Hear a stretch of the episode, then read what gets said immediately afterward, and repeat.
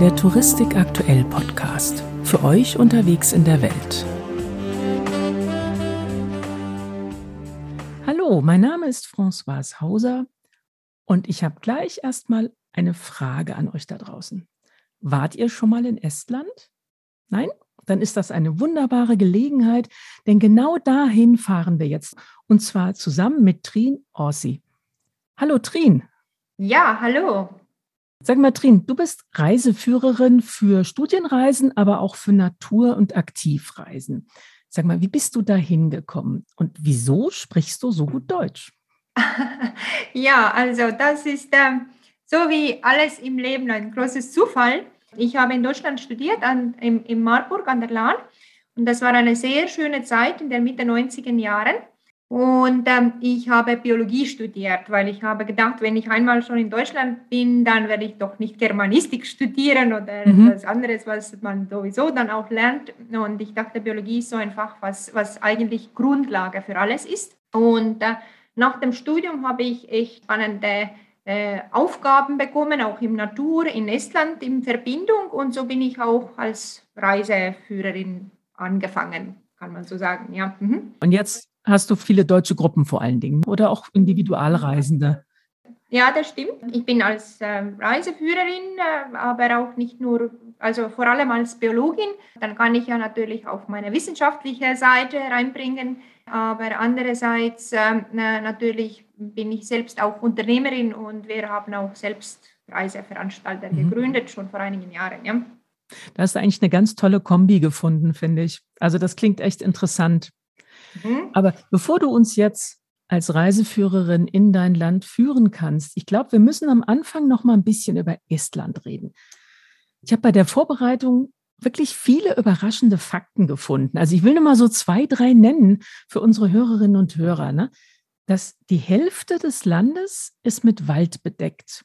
Das finde ich richtig viel, wenn ich mir überlege, wir haben in Deutschland ungefähr ein Drittel und da sind wir schon mächtig stolz drauf. Oder zum Beispiel eine andere Zahl, 2000 Inseln. Du, ich habe bei Estland nie an Inseln gedacht, obwohl ich weiß, dass ihr eine lange Küstenlinie habt. So, und vielleicht kannst du unseren Hörerinnen und Hörern so ein bisschen die wichtigsten Regionen beschreiben, wie es da aussieht bei euch.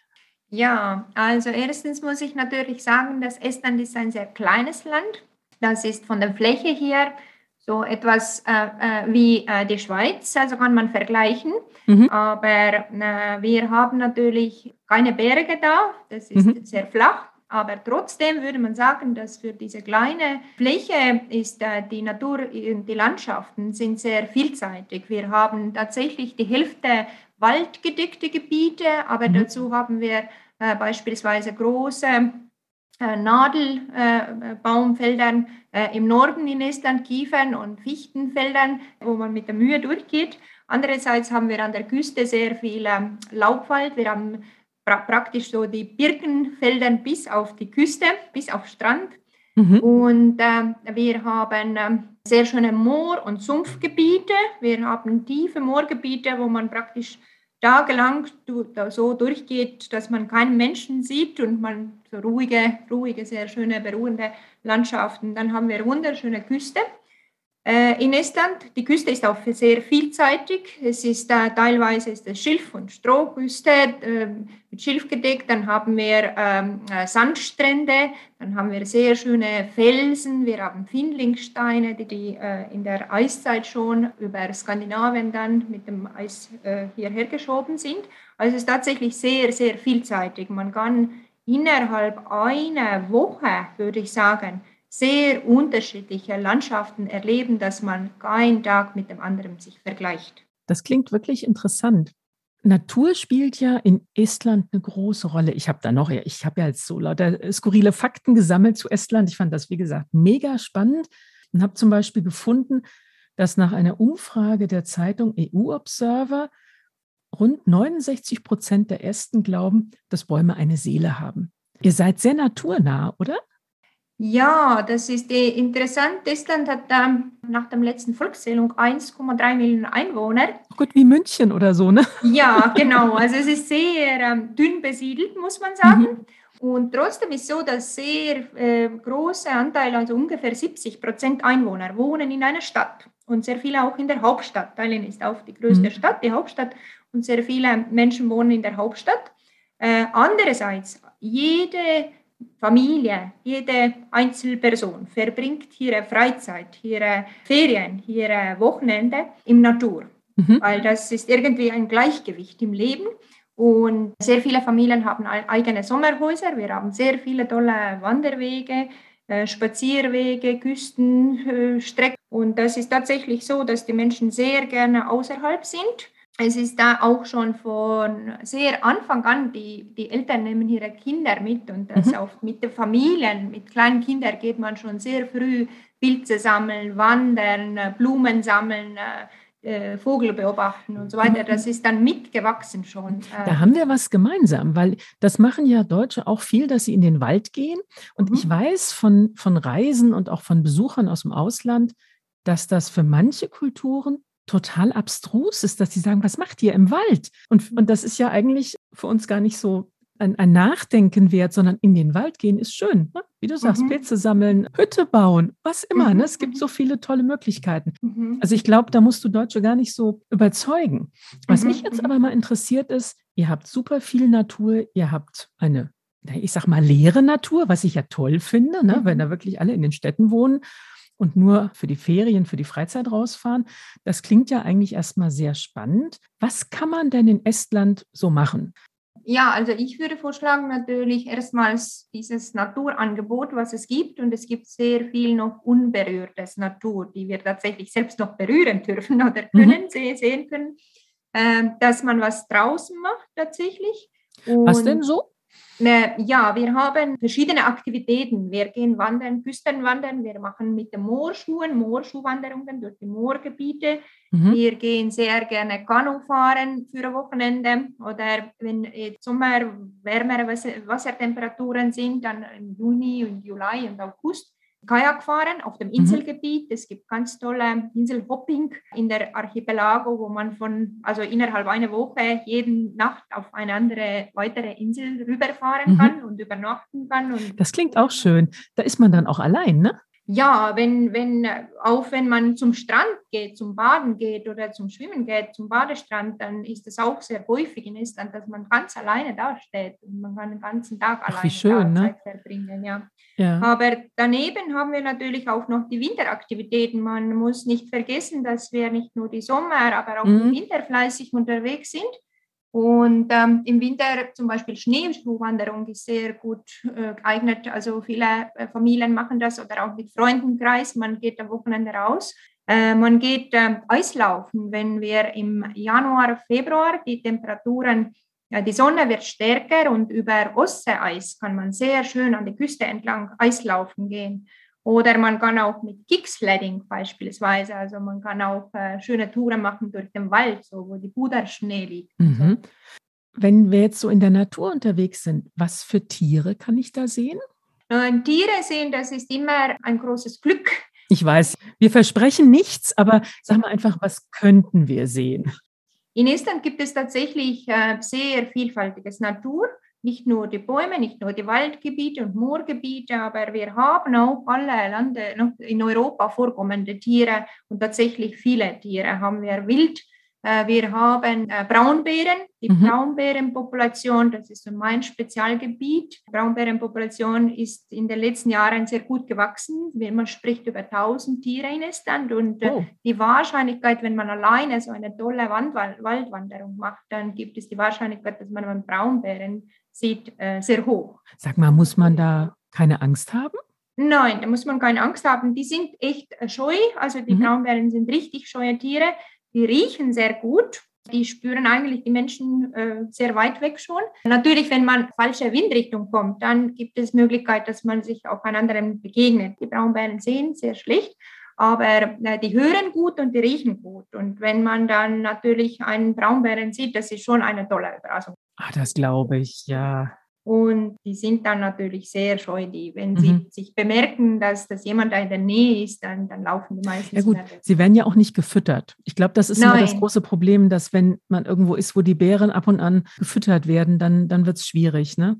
Aber da hätte ich total Lust drauf, auf so eine Braun, Braunbärenbegegnung. Was gibt es noch, wenn ich ja. jetzt keinem Bären begegne? Ja, wir haben auch große Wild. Wir haben Elche zum Beispiel. Ach, in äh, Westestland gibt es äh, grö ein größeres Nationalpark Nationalpark, das heißt Mazzalo Nationalpark und das ist ein größeres Elchgebiet. Mhm. Und ähm, Elche kommen raus, die sind tolle Tiere, die haben großes Geweih, die kommen in Dämmerung vom Wald heraus, die schreiten so mit ganz sicheren Schritt und äh, stehen dann am Waldrand.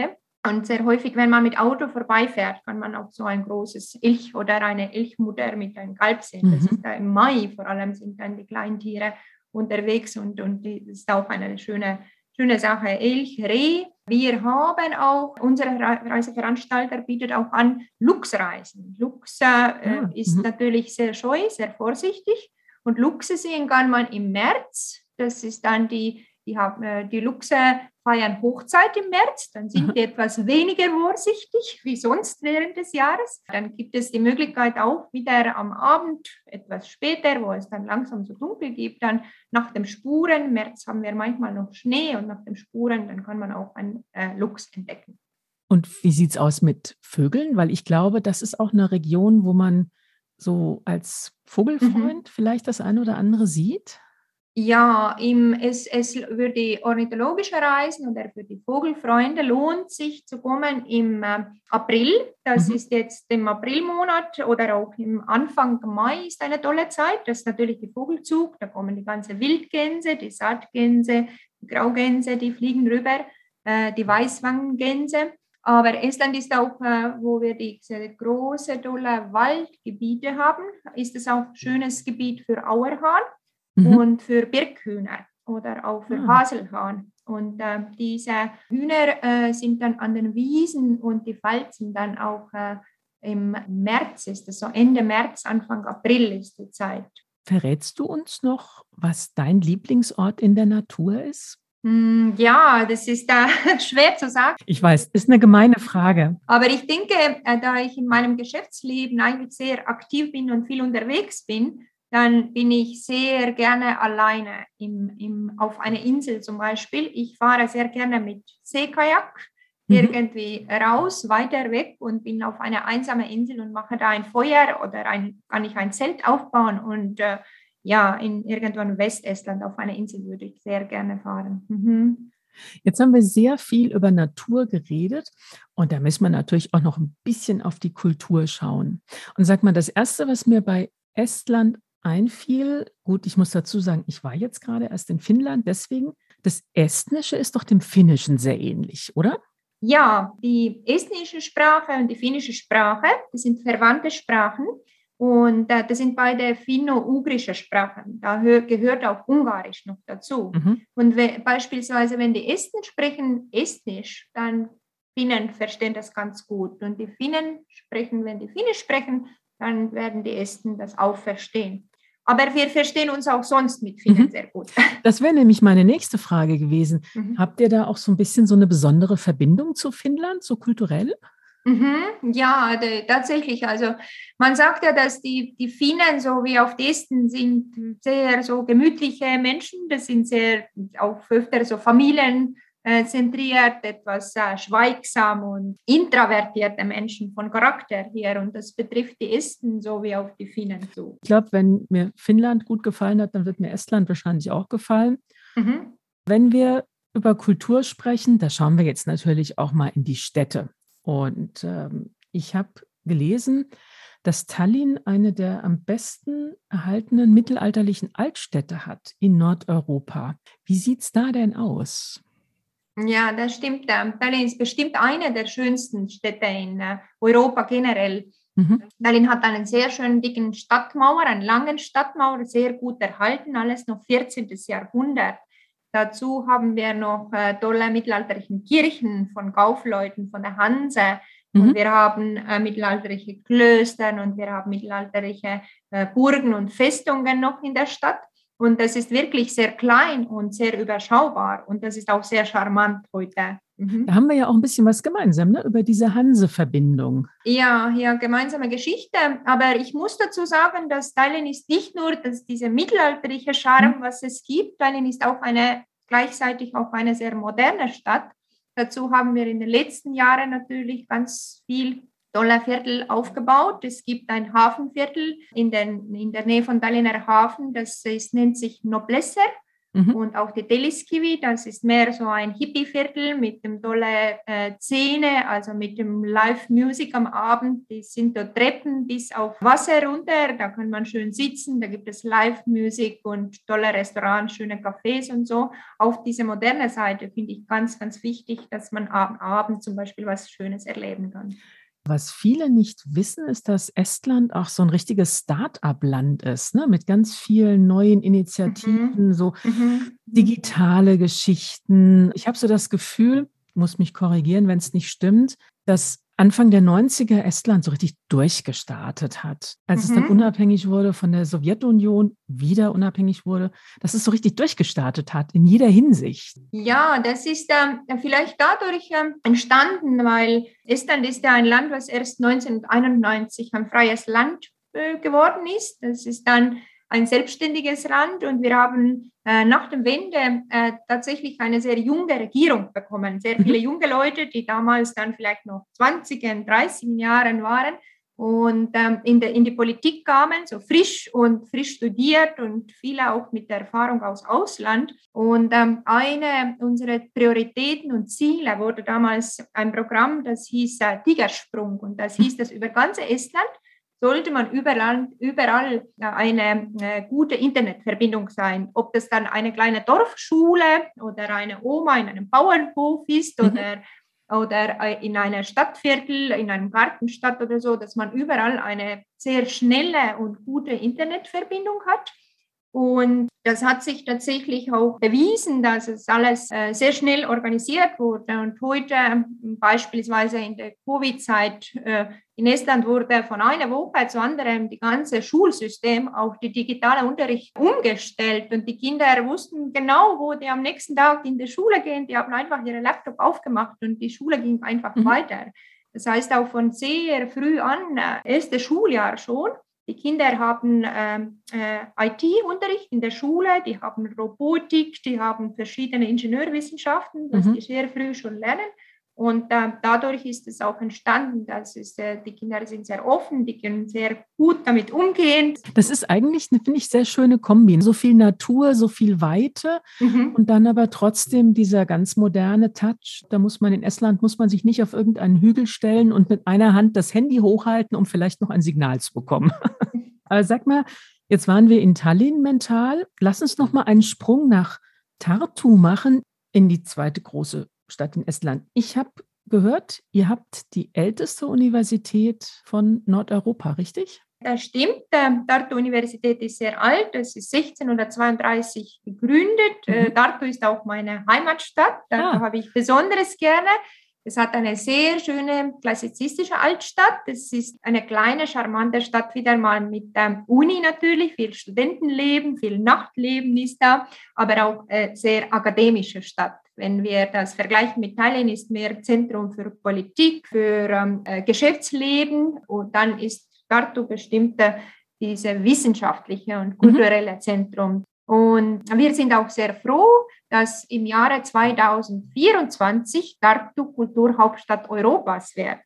Na, das wäre ja mal ein Grund hinzufahren. Ja, das wird ganz groß auch gefeiert. Es sind jetzt schon bereits über 30 verschiedene Veranstaltungen, mhm. was da zu dieser Zeit äh, stattfinden in dem Jahr. Und es wird bestimmt ganz viele tolle Sachen. Wenn Estland so ein junges Land ist und Tallinn und Tartu so junge Städte sind, dann habt ihr doch bestimmt auch ein cooles Nachtleben, oder?